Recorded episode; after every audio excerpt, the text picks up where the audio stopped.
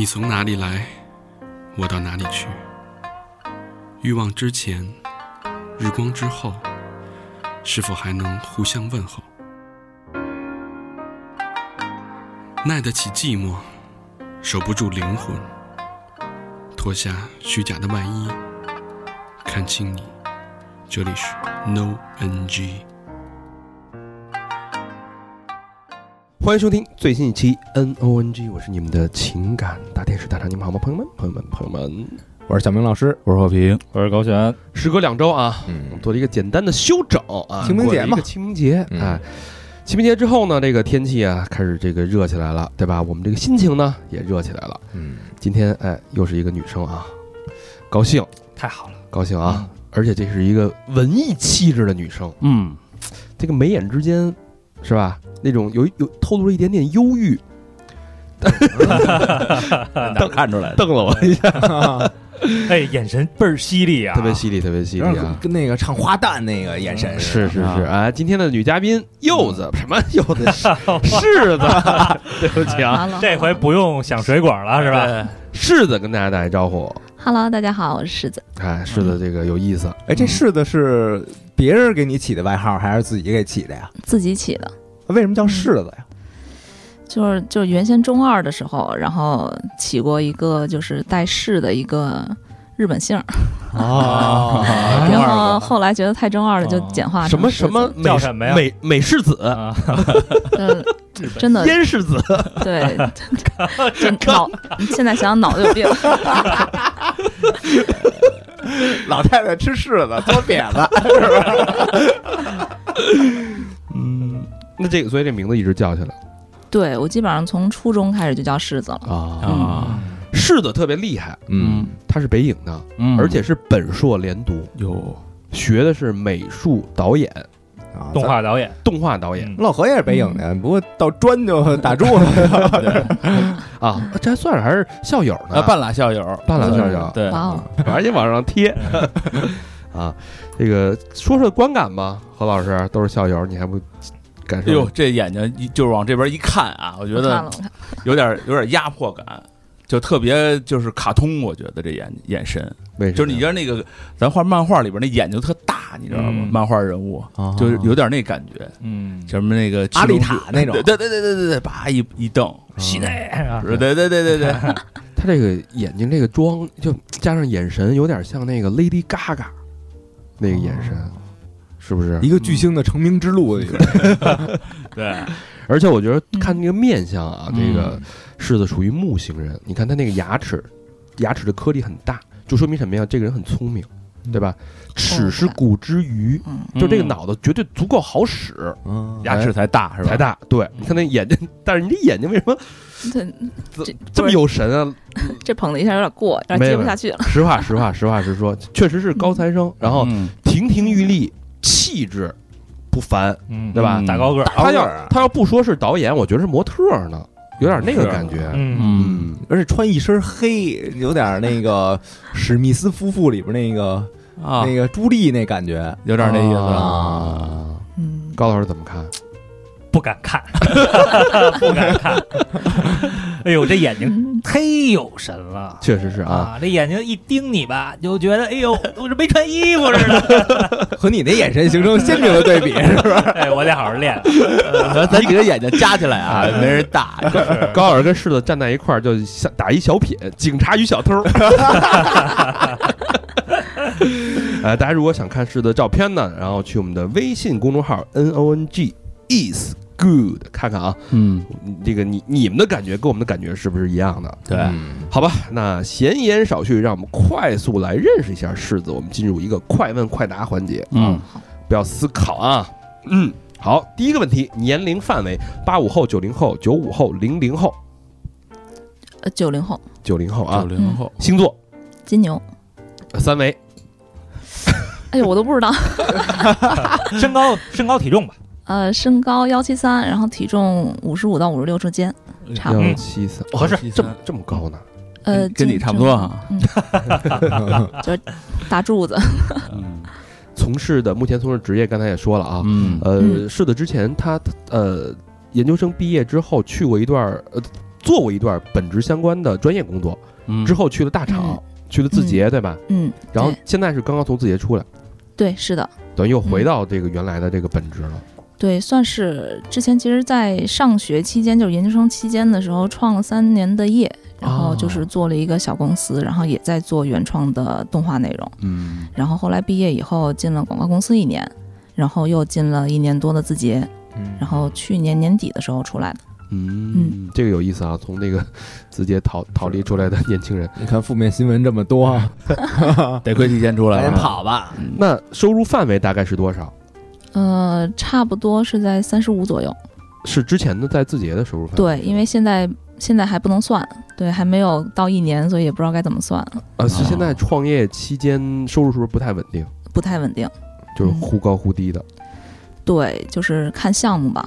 整体上比去年比字节的时候要就看势头，是不是要超过去年了？就那希望能超过去年，但是现在至少比原先感觉干的事情有价值一点吧。啊，啊现在是给自己干不是？嗯，对对，给自己打工。嗯呃每月大概开销多少？现在每月目前来说的话不高，就是呃，哎，我也没算过。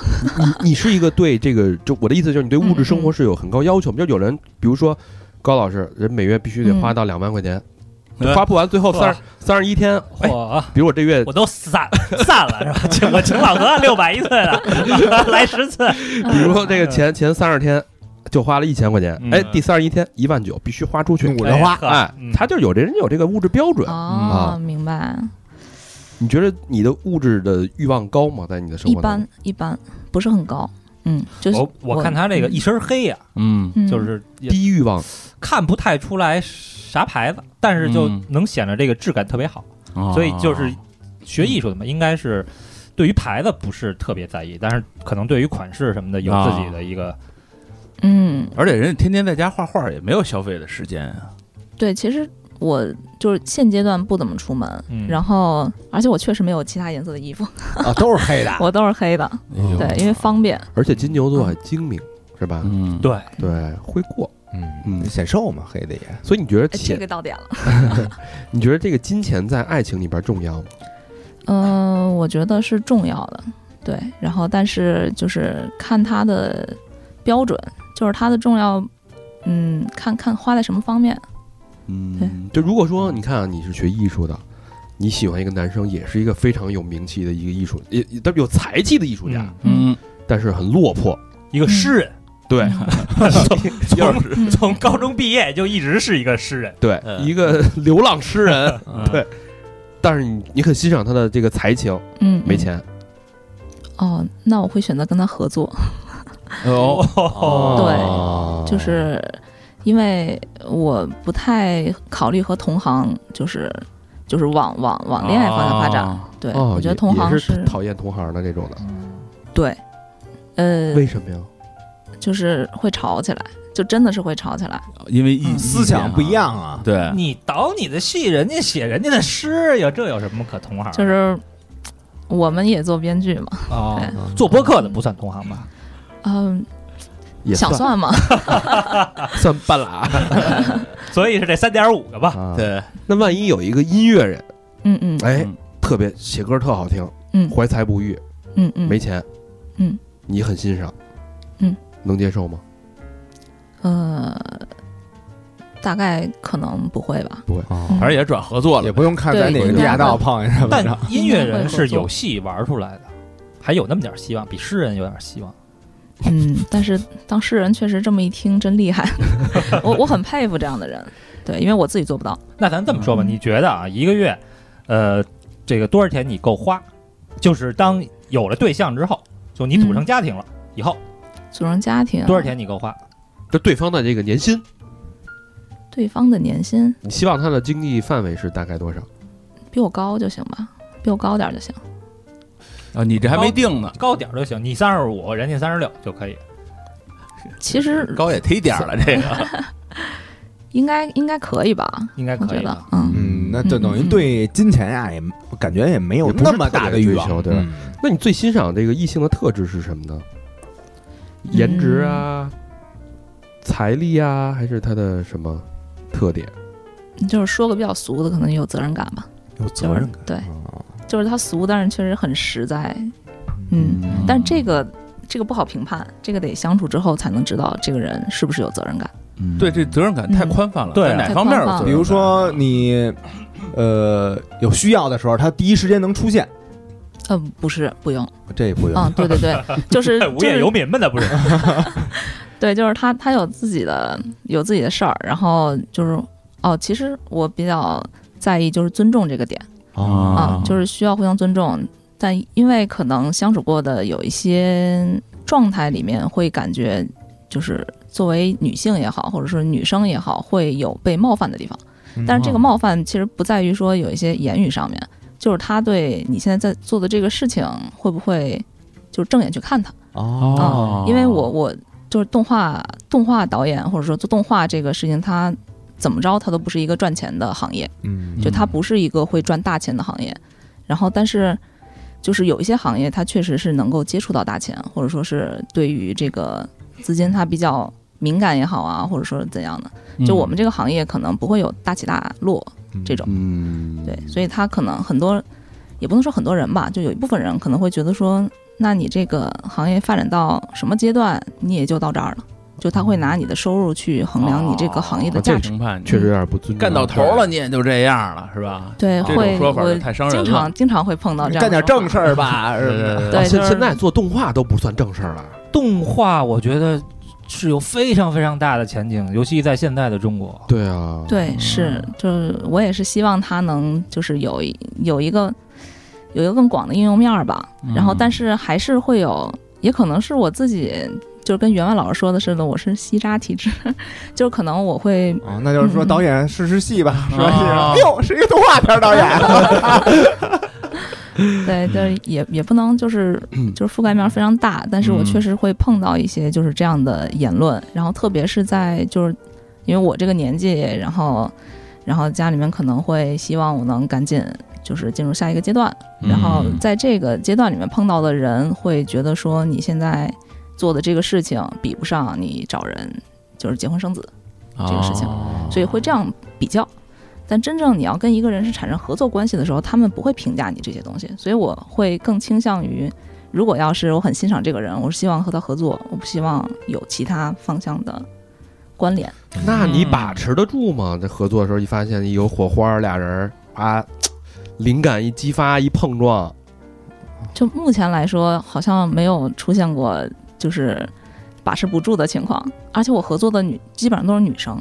还啊，现在跟的话都是女生多是吗？还是就是你我现在工作室里面都是女生，啊？嗯嗯，那你觉得你身上是有艺术特质的吗？我觉得没太有，那那嗯还能上北影，还能还所以就是他可能瞎眼了吧，就是运气运气。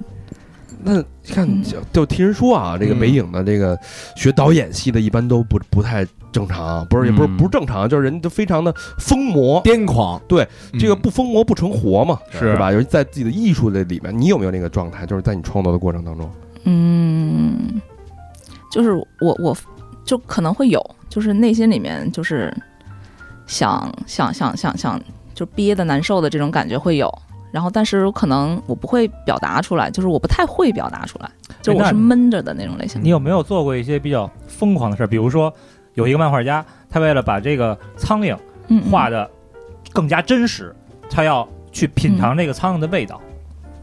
啊，我操！那他妈在画屎呢？佩服。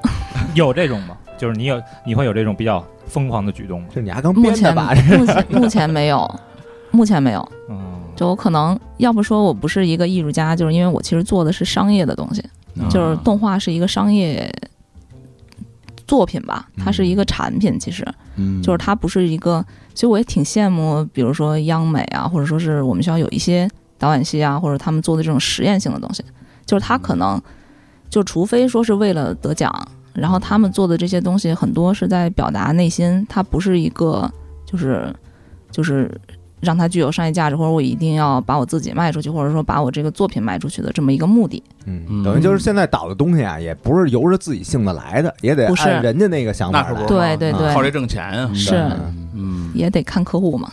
嗯，那就是你你小时候，比如说你学动画，你小时候肯定也爱看卡通这东西，就是漫画、卡通这种东西。嗯，就我理解，你是不是就是骨子里还是一个卡哇伊的小姑娘那种，二次元，二次元那种。不是，啊？不是啊，不是，听他说话这范儿就对，不虽然人叫世子，他是御姐。呃，没有，啊，就是个儿长得比较高。那你要喜欢一个人，你会主动出击吗？还是？呃，喜欢的话，我可能会一开始就是表达一下我我愿意和你，就是我愿意了解一下你，但是真正的行为上面来说的话，可能不大会，就是本质会有点懒。就是你会把它慢慢的画在你的那个漫画里吗？就是主人公创造的时候，按照自己喜欢那个男生啊，编进去一个。不会，啊，完全不会啊。对，但虽然我觉得这样挺可爱的，这样好可爱。那你说说你就是这责任感，我觉得太宽泛了，嗯嗯嗯，就是咱说点硬的、硬性的。嗯嗯嗯，一些标准。有什么举动吗？对，你会喜欢什么样的？就是你曾经为谁疯狂过？嗯，为什么样的男生？或者偶像有没有？还说你从来没有过？没有过，就是没太有过，就是自我保护机制太强了。就还理智，按说作为一个艺术家，你要没有这种人他说的人家不是典型的，这不是商业的，还是一学个学这个的？你从小过来的嘛？太理性了，是吧？嗯对啊，嗯，就想的太清楚了。那你有偶像吗？二次元的和现实生活中都可以。没有喜欢的男性的角色，没有，什么宫崎骏什么的，这都那你原来他是你看的漫画多最多的是什么呀？动画动画片儿或者漫画？最多的青年动画。但是如果说导演的话，之前确实是有喜欢的，就是但是也是因为喜欢他的作品风格，嗯，啊，就比如说蒂姆·波顿啊。然后最早的时候启蒙虽然很俗，但确实是《哈尔移动城堡》。啊然后对，然后韦斯安德森差不多这种。那还是有一些这个幻想啊，有一些艺术细菌在里边儿的呀。那是对艺术的喜爱。嗯，对我我比较喜欢画面性的东西，就是我哦虽然穿一身黑，但我特别喜欢颜色特别鲜艳的东西，嗯就是所以我自己画的画是颜色特别鲜艳的，哦但是我但你另一面又喜欢蒂姆·伯顿这种稍微有点偏暗暗黑的这种感觉，对，就是它是那个就是黑里面带着温暖是吧？带吗？嗯对，然后它是属于就是虽然说是深色系，然后但是它深色系里面是带颜色的，嗯就是所谓那个很俗的引号什么五彩斑斓的黑的那种感觉。啊，对，它的里面东西是很很很复杂、很很多元的，就是很杂的黑色。像一杯宫廷玉这，人不好搞，啊，这人不好搞。要要不难呢？但我感觉你就没有为，就像什么一见钟情、一夜情，为爱痴狂，对这种感觉你，你你尝，就你体验过爱情吗？哎，你这话说的，人都刚说三个半了，已经。不不不，有时候跟数量没关系。啊，好汉三个半，对，就是那种心跳的那种，就是没他不行，就那种感觉，呼吸不上来。嗯，，饥饿的手手指心儿发出汗，我感觉瞧瞧去吧，我感觉 我感觉好像面试或者 考学的时候有过这种感觉，我说在男在男生身上，没太有过。你确定你喜欢男生吗？我确实我喜欢男生，直的。我觉得咱们得从他的这个恋爱史开始聊了，啊要不然你是无法，或者说他无法了解太保守了，嗯还要不然可能无。法了解。嗯，嗯，那就直直接进入恋爱史，你还能问出什么花来？我听听。呃，都说啊，这个人啊，嗯。表面上看跟内心是百分之七十五是相反的。嗯。是。呃，咱们在了解到这个柿子的情感观的过程当中啊，我们发现一个非常有趣的现象，我觉得它应该能代表了很多当代都市女生甚至男生的这个心态。嗯。你看啊，他是这个一米七三，嗯，然后一身黑，头发也是黑的，对对吧？非常直，然后从从上到下，但是他内心喜欢的男生的模式，不是那个样貌，大家听好了，嗯。他喜欢小胖子，不是嗯。这小胖子还是大胖子呀？大胖子吧，大胖大胖子，等会儿啊，大胖子的体重大概是二百上下吧。二百上下，啊，胖子可那个鸡鸡短啊，是是，别别瞎说，柿子，之前 冬暖夏凉，哎小，胖子有三宝是吧？你这歧视胖子啊对对对，我是呃开玩笑，开玩笑。啊，呃，我听小佛说，刚才社队说了啊，之前交过三点五个男朋友，嗯，呃，都是胖子吗，呃，两胖两瘦，两啊，两瘦也能接受哦，那还是比较过了。就是正常的体型，在我这儿就已经算瘦了，就是一百六七斤、六七十斤就已经算瘦了哎你，为什么喜欢两百斤体重以上的朋友呢？手感好，就是捏起来确实软，就为这个是捏捏胳膊呀什么的。啊，你你自己你自己去剖析过自己吗？就是哎，我我你放上那高高高大帅的，对吧？六块八块的对，那你不喜欢？为什么喜欢？咱不是说歧视啊，就是说这是是一种啊。嗯你为什么非喜欢这个体看起来稍微有一点点不健康、两百斤以上的一个胖胖的男生呢？就有你心理的两个原因，需求是什么呀？我觉得两个原因，就有段时间不是很流行那个大白式的男朋友吗？啊，哦其实一个是这种感觉的，然后还有一点就是，一般来说，胖一点的人他比较会吃，就是我我我我特别爱吃，对，然后但是有的时候，如果要是因为减肥，我可能很多东西吃不了，但我可以，他可以给我当吃播，啊，你就看着他吃，对，无能无能的，然后你这边就高兴了呀，就是反正就是，吃他妈的，你对你来一口吧。我觉得在一块儿吃好喝好是一个基准条件，就是所以我比较喜欢会吃的人，哦。然后所以一般来说会吃的人他都不会太瘦，嗯，那你这个标准有点怪。啊，是是就为了为了没没啥说服力，好像。对，它不是一个深，嗯我觉得不是根本原因，我觉得这不是根根本本原因。根你缺乏安全感吗？根本人喜欢压迫，缺吧，应该挺缺的，嗯。但是这胖人确实给你给人带来的安全感是哪方面的呀？心心理上你小时候挨过饿吧？我小时候可能吃太多了，就是嗯，怎么怎么表达那种状态？就是就是他看起来他比较敦实，他好像跑不远这种感觉。哦嗯嗯，就是从心理状态上来讲，就是感觉他好像跑不远，因为就都这样了，估计外边也没人要，我得着吧，要是要是这个不是是这跑不远的意思吗？那你要要一人棍，好吧？嗯，我大概会有点这种感觉。我。大概明白这种。小嗯是小时候被被家人这遗弃过，过还是对，还是怎么样？比如说嗯。从小就离开父母吗？没有，但是我很小的时候就住校了，确实是。我基本上小学的时候就经常在那种寄宿的那种嗯班儿里面啊什么的，嗯。然后初高中一直到大学基本上都是住校，就没怎么跟父母一块儿生活过。啊，从小学就住校。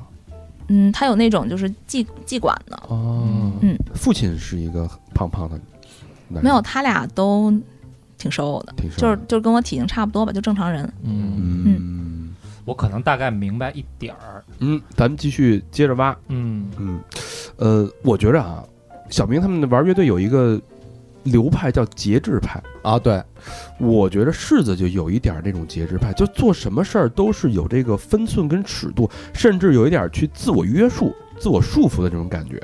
嗯，是，比如说啊，呃，你会让自己放纵自己的欲望吗？比如说，我不是说那个欲望啊，嗯，嗯比如说消费欲，比如说呃饮食欲，比如说情感的这种纵欲，啊，或者今儿我就睡一天了，对吧？懒惰欲对啊，都算是七宗罪的这种这种欲望，对，你还是会遇到这些事儿，你会压抑它，还是会怎么样去？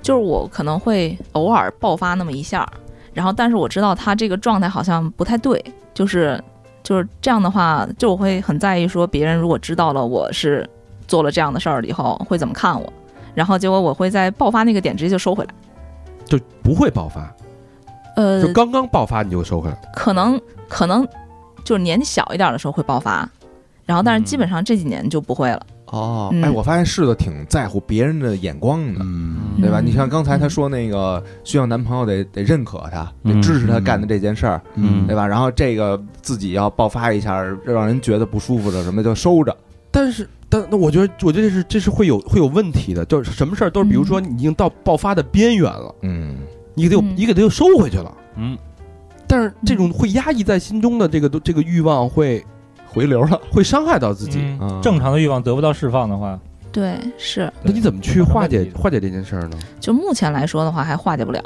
然后就是但是我会我会想一下，就比如说这件事情如果爆发出来的那个结果和我自己憋的这个结果哪个好，就是我自己可能我也不是很很懂很多事情，然后但是我会下意识的觉得好像大家知道这件事儿之后对我的评价还不如我憋着来呢。啊。对，知道怎么了？我大吃一顿，或者我就是约一下，啊，可能就是那种传统观念里面，就是大家前几年总跟总把这些东西跟自律挂钩，嗯。然后但是就是我一直在说，因为我们现在工作室虽然在做的是女性相关的题材，嗯。然后但是我做这个东西的原因，就是因为就比如说最近老说这种 body shame 的这种词，嗯就是它其实是一个标签化的东西，但但我一直都觉得自己可能也是一个 body shame 的践行者，但是我想要去做的东西，确实想要破除这个东西。嗯就是我我我我是感觉就是我比如说，呃，我我不我反对那个传统，然后但是其实我骨子里面可能是在践行那个传统，所以说这个这你是在个特别的传统矛盾。在传统的里面去反对这个传统，但你又打破不了这个传统。对，就是就是，所以我本质里面我觉得很讨厌自己，就是很多行为的方式。就比如说，我觉得其实我之前很想读国外的研，然后但是由于可能父母就是觉得国内的这个研啊，或者说当时我已经考下来了，然后我觉得没必要做那个挑战性的东西，然后那我就读了国内的研。但其实我我可能读这三年，我都觉得很后悔，嗯嗯就是会有点这种。就是就是日子不是给自己过的这种感觉，嗯，没错就，很压抑。累很压抑，累你。你尝试过？你你在你的这个人生过就近几年啊，可能是相相对独立之后，有没有嗯尝试过？我他妈就这样，我就豁出去一次，我就爆发一次，无论是什么事儿，我就让自己失控。我就找一瘦的，哎，我我最近我最近有，就是就是因为去年就是之前哪怕说进进字节也好，或者进广告公司也好，就是因为可能父母觉得现在动画行业发展不好，嗯然后你应该进一个大厂里面去稳定一点，就所谓的稳定。嗯然后但其实并不稳定，就是大厂其实最不稳定的地方。然后但是他们就会觉得说你大厂只要有光环，然后结果在大厂的每一天都是苟着的。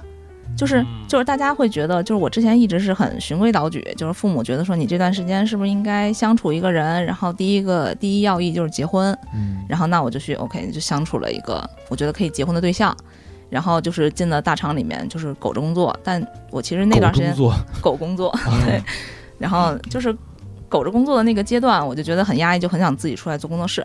然后就是，但是大家就会就是说你现在的重点不在这儿啊，或者怎么怎么样，怎么怎么样。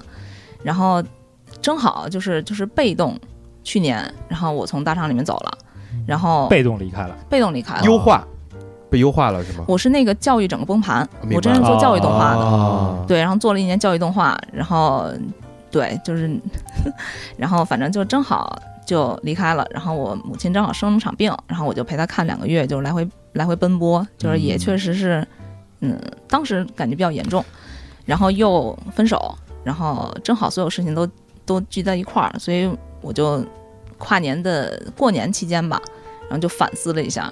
然后我觉得之后还是要以自己的感受为主，所以我其实现在不管是做工作室，还是说目前的很多选择，我觉得都是我目前怎么舒服怎么来。嗯，感觉原来有点为别人活着，嗯现在慢慢的转变成为自己活着了嗯对，之前有点为爸妈活着吧，啊。看他所有的一步一步都是父母的，父母的影响是非常大。对他们开心，对他们开心就重要，就最重要。我之前是觉得，嗯但是就是就是这种父母和孩子之间，就是他们以我活着，我以他们活着这种方式，真的是错太太太错了，这是不对的太没劲了。嗯但是之前在那个状态里面的时候，你要主动去打破其中的一环，就是你这个结果你自己都很难兜得住。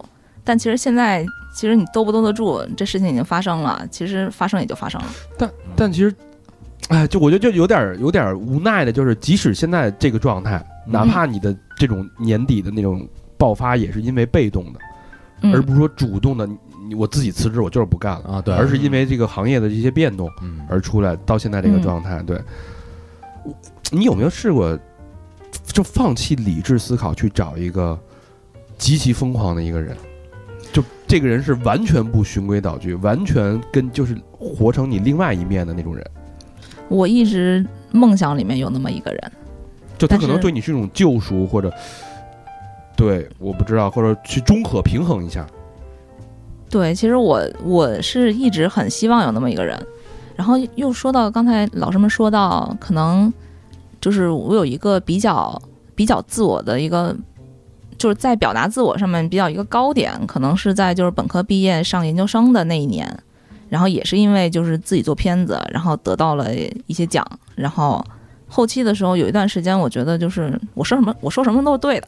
然后我觉得那段时间特别的膨胀，然后但是后来就是在做工作室或者和别人合伙开公司的又被打回来了。这个对又被打回来了，就是你之前得过的奖也好，其实它都只是一个奖而已。然后你的片子就是不管怎么样，就是你它也跟你之后的生活不会造成任何的影响。但是那段时间我膨胀的原因也是因为我觉得父母因此而骄傲，嗯，就是我觉得让他们脸上有光了之后，还是来自于他们的认可。对对对，就是感觉之前的生活一直都是就是父母渗透生活渗透的非常紧密，就是嗯，就可能那段时间我也不想摆脱，是有这种感觉的，你现在会有想摆脱的这个？对会有，就是我觉得不能说是摆脱，就是希望说各自呃过各自的，然后知道互相过得好就可以了。然后就是父母他们也快退休了，然后他们就退休之后过自己快乐的生活，然后就是我想要按就是我比较舒服的节奏去生活，这个好沉重。啊，这这什么时候能为为自己活一回？对，我觉得他这个特代特别特别代表当下现在很多年轻人的一个生活状态，嗯嗯就是他到现在一直都找不到为自己活的感觉。或者他需要外界的一种声音，就告诉他你应该怎么着，你应该怎么着。其实我我甚至觉得你应该尝实践一种做法，就是反理性。我操，你就这个外界的声音，我觉得他应该真的应该实践一种反理性的做法，就是你自己想好了啊，这事儿应该这么做，嗯。你就一百八十度跟他对着干。我觉得你你是是。因为你的你的引力太太大了，嗯，不是不是，你就是你这么多年啊，二嗯。二十多年活过来啊，就是很多思维已经是定式，很多行事的方法也已经固定了，都定下来了。嗯你比如说这人，你抽了八十年烟，你突然不让他抽了，他绝逼活不到八十一。嗯所以我建议你可以从小事儿，嗯，开始做调整。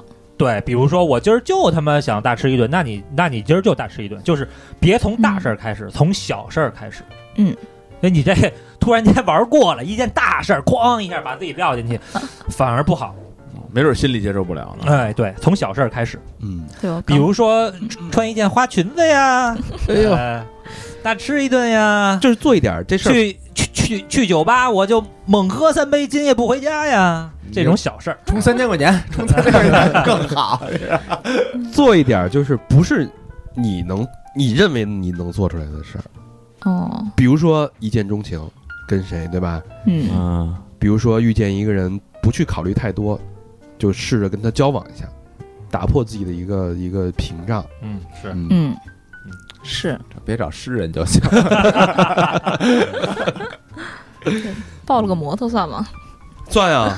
嗯哎，老何就是啊，老何也就是在这个迈入四十的时候哎是吧？迈对啊入四十岁的时候，迈入四十岁之际，对吧？嗯然后挑战了一下自我。老何其实嗯其实我觉得很多有点，像，我觉得大多数人咱们都是在为别人而活的过程当中找到自己的，是嗯只是说这个时间长短跟老何程度不一样。老何其实从我打买我换摩托车以后，嗯，二零一七年，差不多。老何每次看到我说：“哎，骑你大摩托来的。”然后围着我那车转圈儿，哎呦，大摩托真牛逼！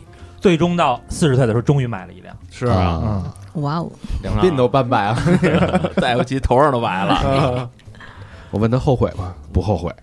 后悔也不能说呀，确实买贵了。想换辆车倒是。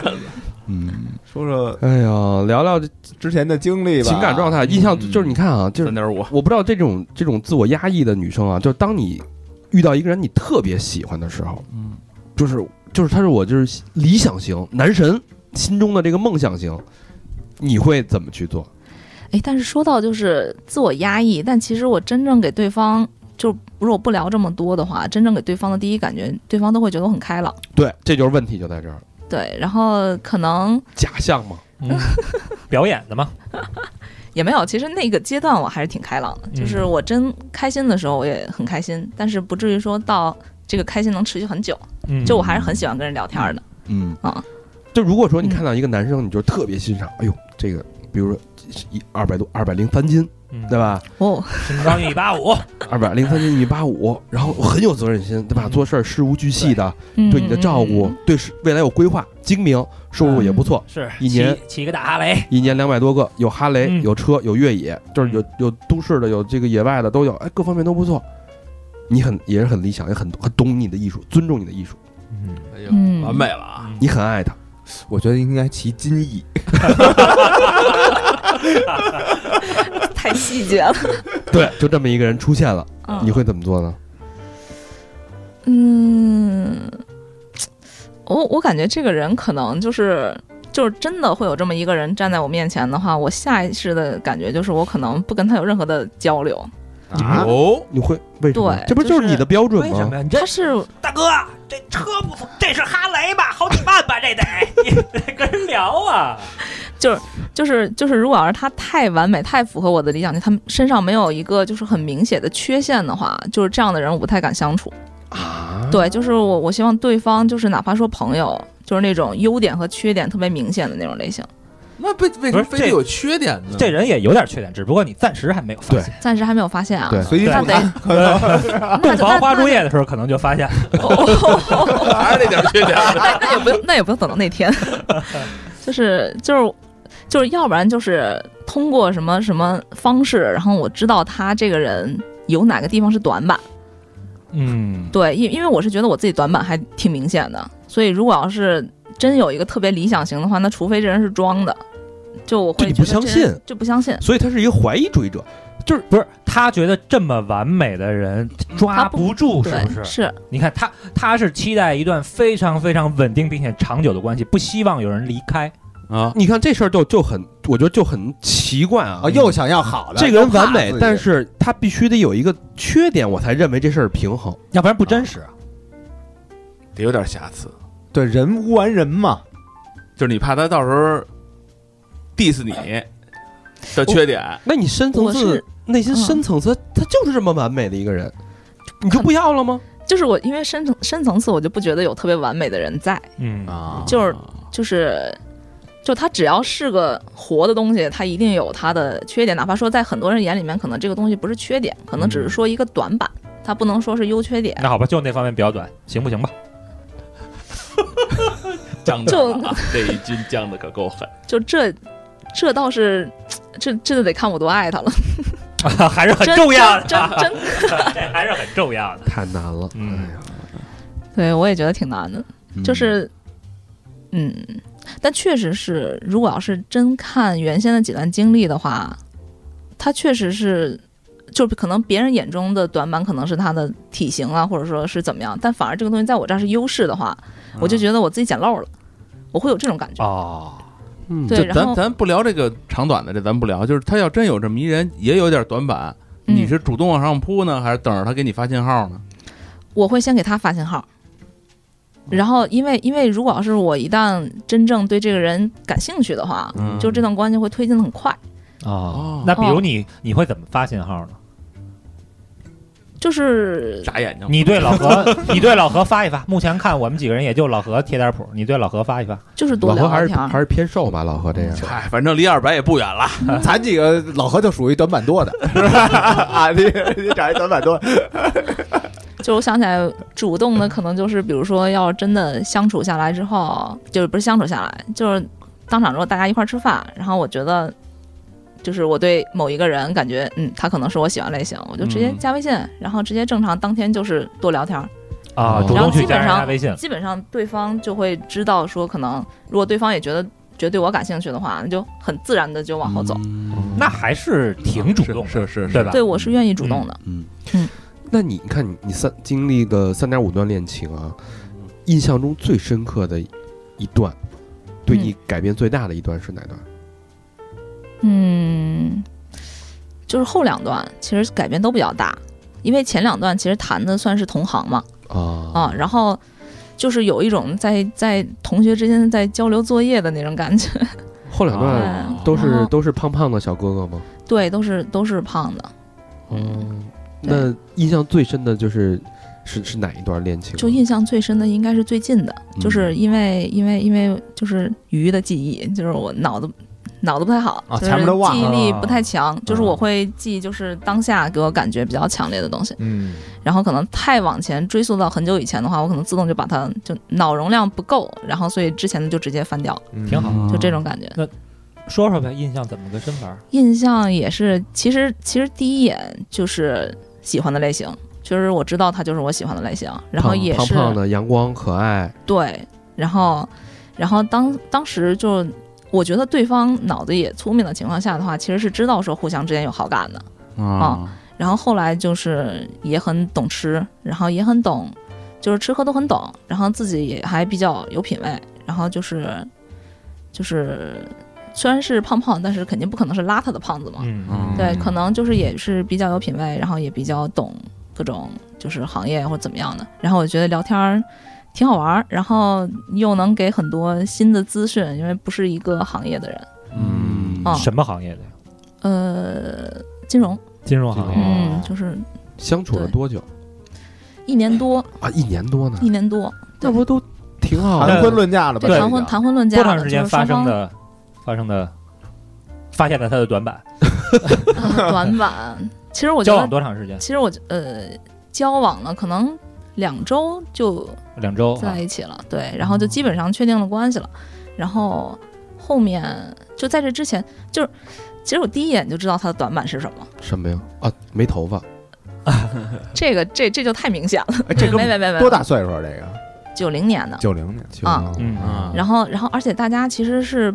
就是之前在在在一起之前的时候都已经交流过，说大家是奔着结婚为导向啊，哦然后就是往后聊的，然后甚至聊的就是其实去年的时候我们父母还见了面，嗯哦，那对，其实已经很深入了，然后但这个金融的小哥哥的短板是什么呀？啊，你第一眼看到他短板是啥？能让你放心的跟他交往的短板？就是就是自负嘛，自负自负、哦就是自信自负，那个说你这行业不行的也是他吧？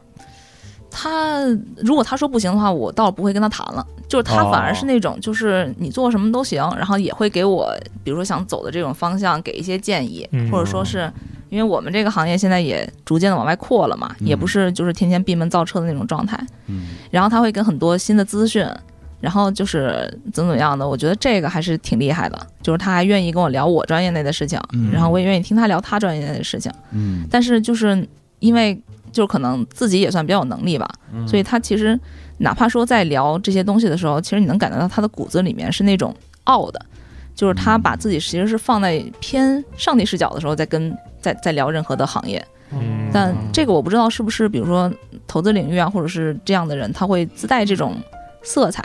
但是确实是第一次见的时候，我觉得他的他的短板吧，可能就是自大，就是自大。嗯。然后但是就是就有一种人特别可怕，就是他自大，他并且知道自己自大，也不会改，所以他其实算是长板，也算短板。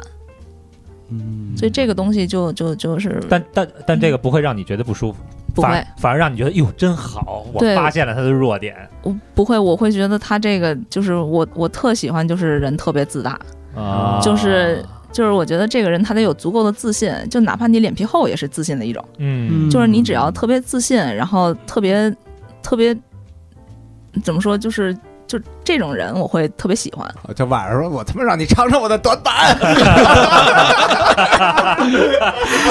说这话还这么牛逼，对，太自信了，明明一分钟结束了，他说满足了吧？找不着？有点东西。哎，啊，这种自信还是不要有了，这 种自大有点，嗯，那嗯，怎么让你不舒服呢？怎么让你不舒服了？后来，后来就是，其实一开始我我觉得我在这个在这段感情里面，我应该算是被扎的。嗯。哦，对我，我其实一开始的时候是想往后走的，就是为什么说去年其实算是，或者年前其实算是一个翻盘，就是对我来说，对我这个岁数来说，可能算是所有的小洗牌的这种状态，就是因为本来都已经到就是见父母的这种状态了，嗯。然后就是经常听到男生说的一句话，就是我不想分手，但是我也没准备好结婚。哦好着，所以所以他最后是跟你说的这句话，对，然后但是呃，在这之前的时候，我有一些察觉，就是我觉得他可能觉得两个人不是很合适，然后或者说是比如说到了一个疲倦期，或者说也有一些新的其他的什么，这个就不不揣测，因为没问。嗯，然后，但是他说完这句话之后，就是不管他之后再再做什么或者说什么，我也就就是当下他说完这句话，我就分手了。哦马上下头，哦感觉他的未来里边没你，是吧？，对，但是他这又跟他之前画的饼是完全两个两个极端，因为他在这之前的时候完全没有表达过这一层意思。就假如说你有问题，你可以聊。在这之前的时候也聊过，说要不然不合适就不在一起啊，或者怎么样的时候，他都是呈现一种挽回的状态。嗯，啊，然后最后他自己说出来这这句话的时候，那我觉得就就就，如果没准备好结婚，就但但是也也没想就是撕的太难看，就是看看最后到底是因为什么，哦没有就没撕，没撕就没撕后边就不重要了，对吧？就不重要了，嗯，就这人就就就翻篇儿了，嗯哎，那他是怎么？你们是朋友介绍？算是朋友介绍吧，就是在一个在一个大家因为都很都还挺喜欢喝酒的，嗯。就平时没事小酌一下，然后大家坐坐在一个局里面，然后但是就是当下都知道这个局里面大家都是单身，然后你就自己看、哦。看看缘分了啊。嗯哦，哎，那比如说这哥们儿说，哎，我要准嗯，我准备好了，I'm ready，就找你嗯回来了是吧？啊，那你会给人留这吗？不会，不会是吧？我我不太吃回头草。啊，但如果说就是两个人很合适，但你发现他有出轨了，但是他还是想跟你好，你会接受吗？那他脑子有病吧？不是，那不一定。对出啊，出了轨又回来了，他心那回归了还在你回归了，啊，怎么可能心还在我这儿？都出轨了。就是一时猪油蒙心嘛，啊就一时间啊哎做错了一个决定，一可能一夜，对吧？那一夜了，嗯去了那个沙舞厅了，隔离出来了，不会吧？应该不会吧？不会什么，就就就不会介意呃不不不不不，就是不会不介意。啊，就一定会分手是吧？对受不了身体的出轨，嗯，对，就是我觉得没必要。那如果婚后呢？嗯，婚后出轨了，因为猪油蒙了心了那一夜了，都已经结结了婚了，回来之后对，然后回来之后嗯。哭了，说我错了，我错了，这是我短板，我短板就是爱嫖娼，你高兴了吧？给你我的短板。你配我了，我操，真的，你终于配上我了，我操，有第三位的，